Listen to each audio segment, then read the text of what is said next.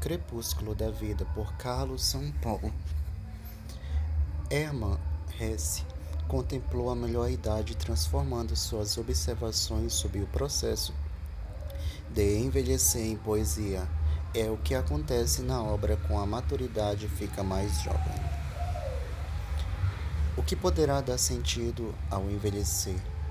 Uma parte da psique faz-nos ater aos médicos e às máquinas que fazem diagnósticos para determinar as possibilidades biológicas do ainda viver. A outra faz-nos olhar para as estrelas e projetar nelas nossa essência transcendente. É a ideia de totalidade, objeto de revelações místicas, que parte será útil para nós conduzir à maturidade.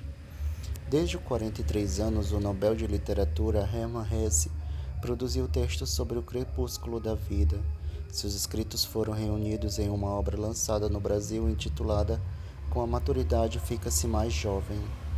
Ele faleceu aos 85 anos enquanto dormia, e seu último trabalho foi um poema dedicado a uma velha árvore que não sabia se chegaria a ver a próxima estação.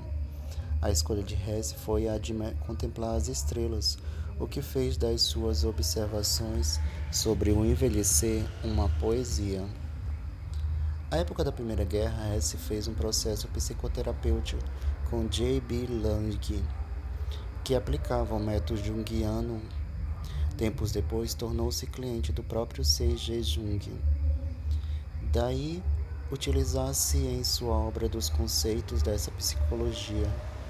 Ele definiu para o escritor chileno Miguel Serrano que morrer talvez seja ir para o inconsciente coletivo perder-se, para dali retornar um dia à forma, às formas. Inconscientes são atividades mentais que estão conduzindo nossos atos, sem que tenhamos consciência dessas ações.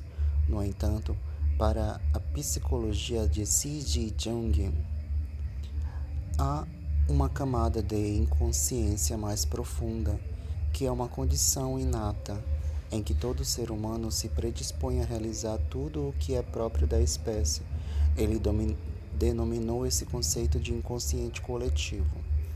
É no inconsciente coletivo que encontramos a sabedoria dos nossos antepassados e dos antepassados do mundo, talvez do universo. Em todas as gerações, os temas se repetem coloridos, de acordo com as experiências do espírito do tempo. A essas unidades temáticas que compõem o inconsciente coletivo, Jung chamou de arquétipos. Desses, ele destacou o self, o arquétipo da totalidade, que faz o homem ter necessidade de criar uma imagem que possa compor a ideia de Deus. Self é como um centro divino, um círculo imaginário que transcende o que é circunscrito. É o ilimitado que se relaciona com o limitado uma analogia com um Deus que se relaciona com o homem. É como uma voz interior que nos indica o que deve ser vivido. Amadurecer é saber dialogar com essa selfie e segui-lo em suas mensagens. Só quem puder ler o silêncio e entregar-se aos enigmas das figuras da imaginação poderá entender seus desígnios. O self, ao se fazer carne, ter um corpo, cria a consciência de um eu para que ele possa atuar.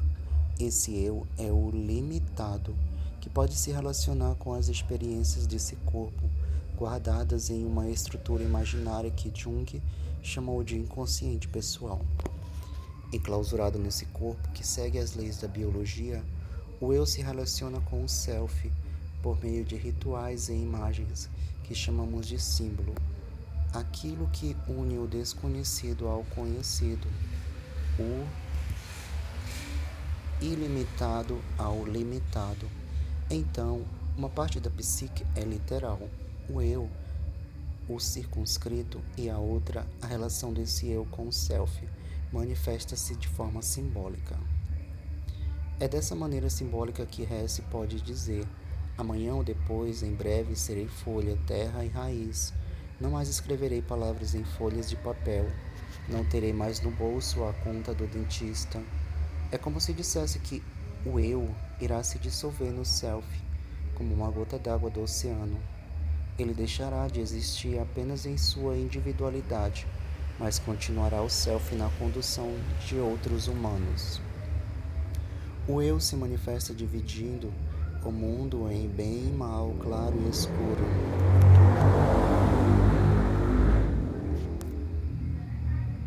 Bom e ruim, enquanto o self só tem a unidade do seu centro. O amadurecer saudável é também romper com esse modo unilateral de enxergar o mundo. Brincar de casinha e falar com pedras, como fez Jung, são a coragem de deixar virem as fantasias para seguir e criar com a segurança de um eu forte que, em lugar de ser invadido pelo inconsciente e se dissolver na loucura, permite ao indivíduo uma saudável adaptação ao mundo. Uma semente desempenha seu papel de chegar ao cumprimento das leis biológicas e, talvez, deixar outras sementes para continuarem a sua criação, quando não é pisoteada por um animal. Assim, o self carnal e cósmico tem a potencialidade de construir nossa personalidade, o que nos leva a ser íntegros. Enquanto eu quero entender se o universo se fez por necessidade ou por acaso, ou o que há depois da morte. O Self já tem em si todos os segredos do universo e não precisa dessas respostas. As silhuetas das pessoas que existiram continuam vivas para nós, congeladas naquela imagem que vimos pela última vez, muitas vezes aparecendo em nossos sonhos sem rosto ou em nossas lembranças como quem foge de ser retratada. Sua voz ficou longe, suas maneiras não se mostram e tudo ficará envolvido em saudades. Porém, como diz Hesse, por meio do pensamento, da exata lembrança e da reconstrução do ente querido em nosso íntimo, poderemos fazer o morto permanecer ao nosso lado e sua imagem, preservada, nos ajudará a sublimar a dor.